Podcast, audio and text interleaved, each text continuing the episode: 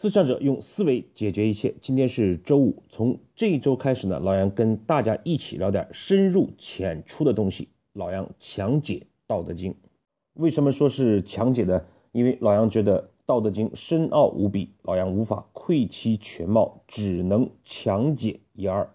第二点，老杨虽然与道家无缘，却对其学说心存敬重。老杨多年以来对工作生活的思考。很多怨点都来自于《道德经》，所以呢，老杨就想用自己的体悟、自己的感受来解释一下老杨对《道德经》的理解。从整体上呢，老杨讲《道德经》分为四个部分，第一个部分呢是立哲，第二部分是正德，第三部分是慧思，第四部分是敏行。什么叫立哲呢？《道德经》非常强调无为之为。事实上，正是要通过一方的无为，而让另一方有为。作为领导来讲，如果我们为的多了，就会像诸葛亮一样鞠躬尽瘁，死而后已；反而我们的下属没有为了，责任没有了。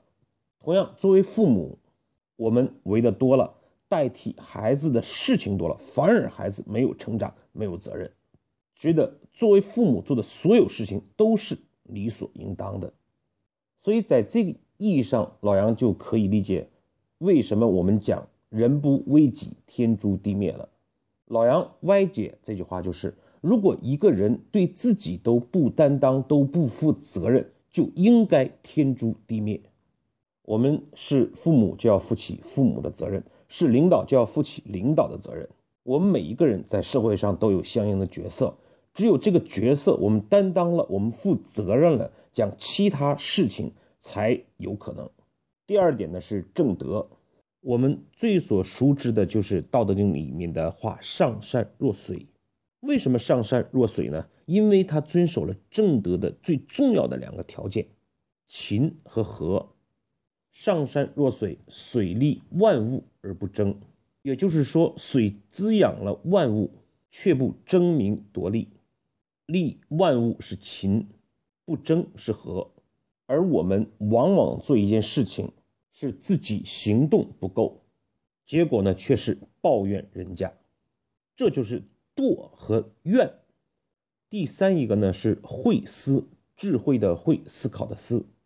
道德经有很多去开悟我们思考问题方式方法的讲解，比如说道德经讲不自见故名，不自是故彰。我们看很多事情，事实上都会有着自见的自己的想法、自己的经验、自己的意识，也会对很多事情自以为是。那么，我们又怎么能看清楚这个世界，搞清楚真正的道理规律呢？最后一个呢，我们称之为敏行，敏是敏捷的敏，行是行动的行。比如我们所熟知的“天下难事”。必作于易，天下大事必作于细。我们往往呢，因为一件事情困难，我们就会放弃；因为是大事，我们就觉得无从着手。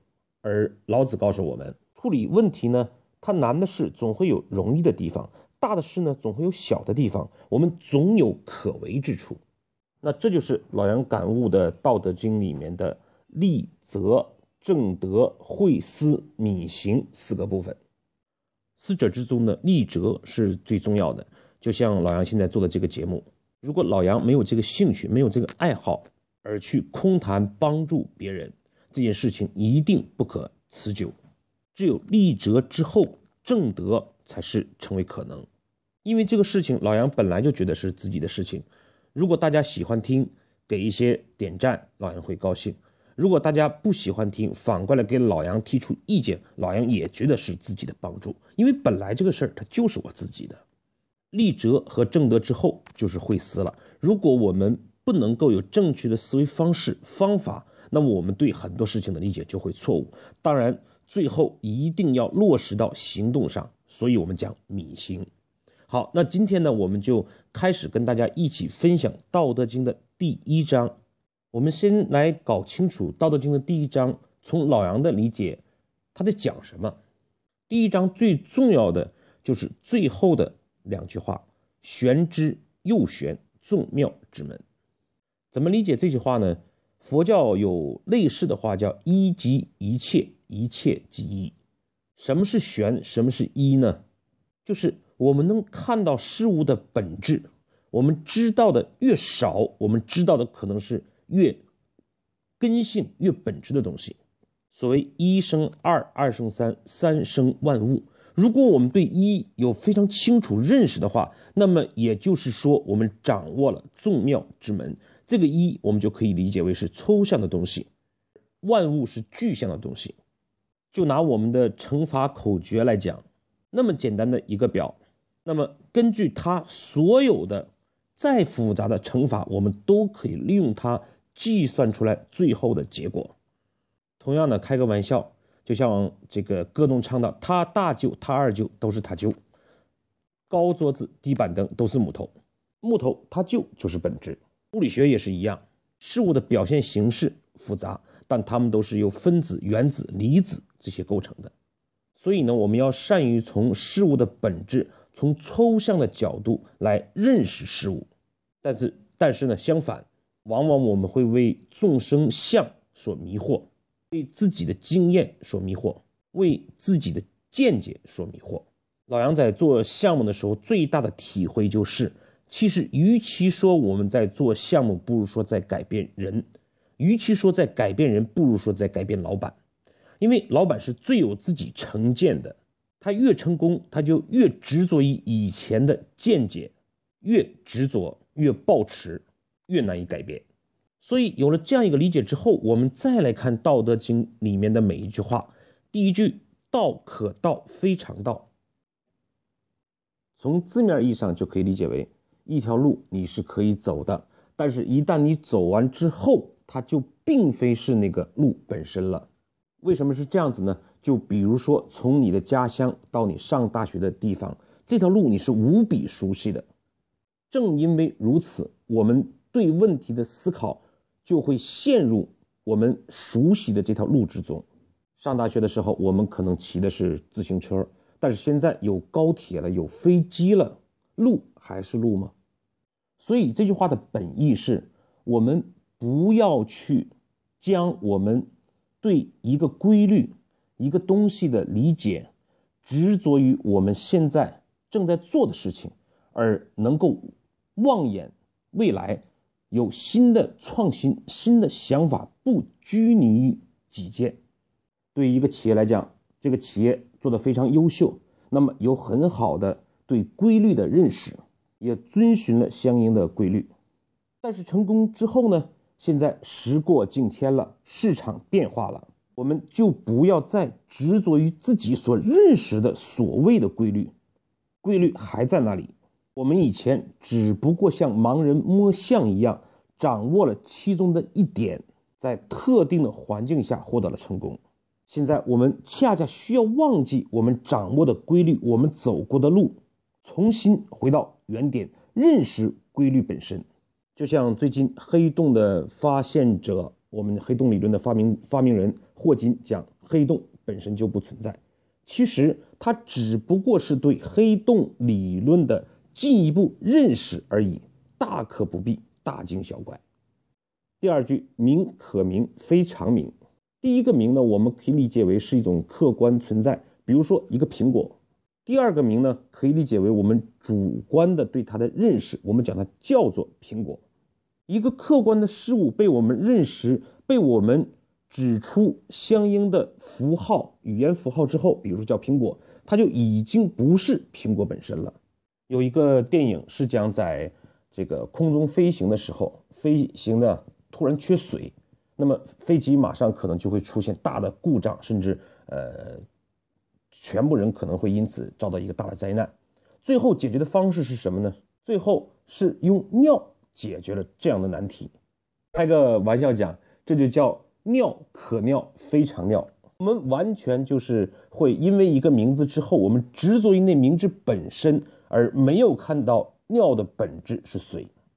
所以呢，这个时候我们讲这两句话连在一起，我们就对很多问题的认识似乎就可以开悟了。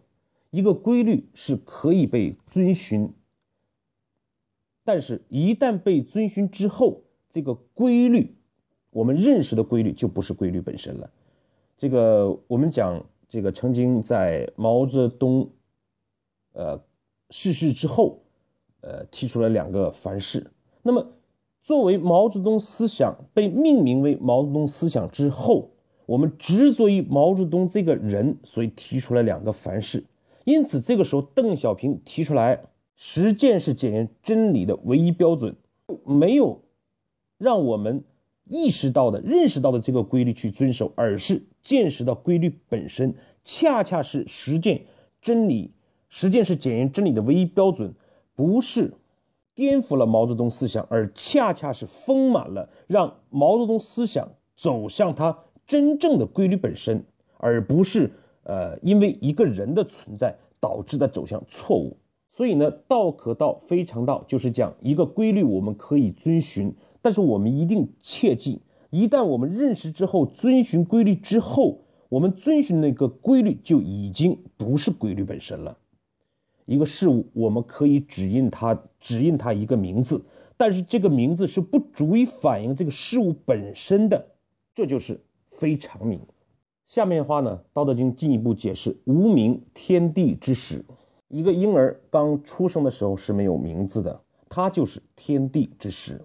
就是万物刚刚产生的时候，当这个小孩被叫做小名或者叫做其他名字的时候，我们就会用名字来理解婴儿。字呢，这就是有名万物之母。有了名字之后呢，我们就可以区分开不同的事物。这个是我的儿子，那个是你的儿子。万物之母的母呢，是分类的意思。起名字是为了将苹果和梨分开，故常无。欲以观其妙，所以呢，我们不妨经常的去试着忘记名字本身，忘记我们遵循的规律，而回到事情的原点，就可以重新看到妙处。就像恋人和老婆的区别，为什么变成老婆之后，我们就不懂得珍惜了呢？我们不妨回到双方还不认识的那个状态，无的状态。去想这个男人，这个女人，我为什么跟他在一起？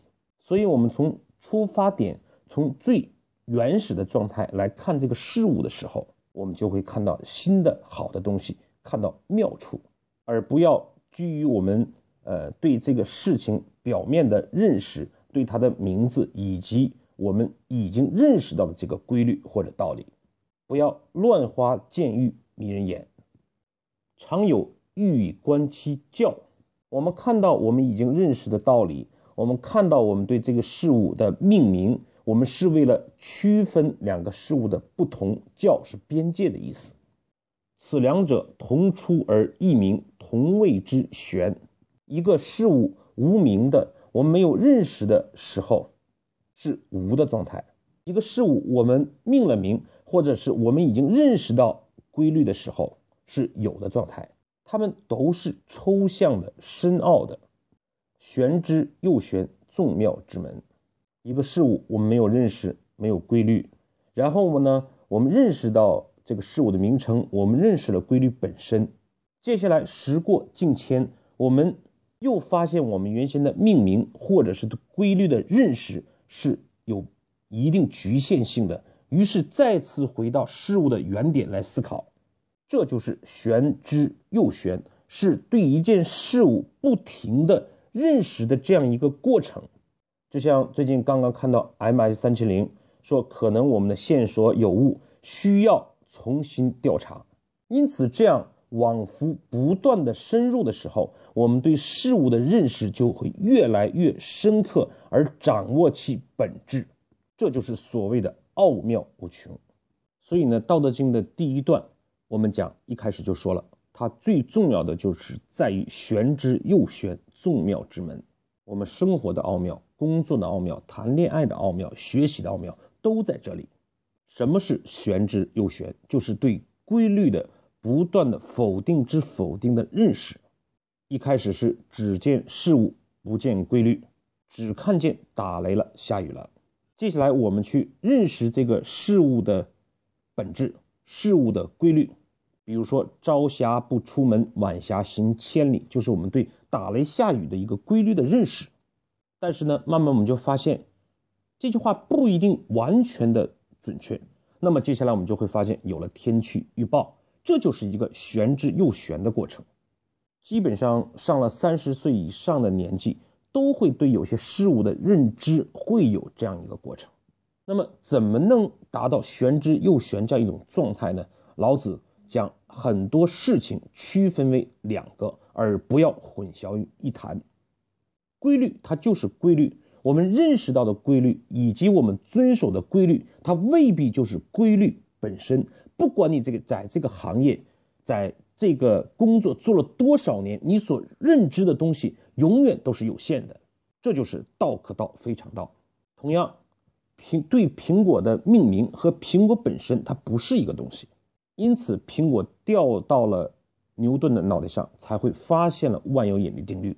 这都是让我们超脱于我们的认知，超脱于事物本身，不断去求对事物本质的认识的一种方式方法。好，今天的分享呢，我们就到这里。下一周我们分享《道德经》的第二章。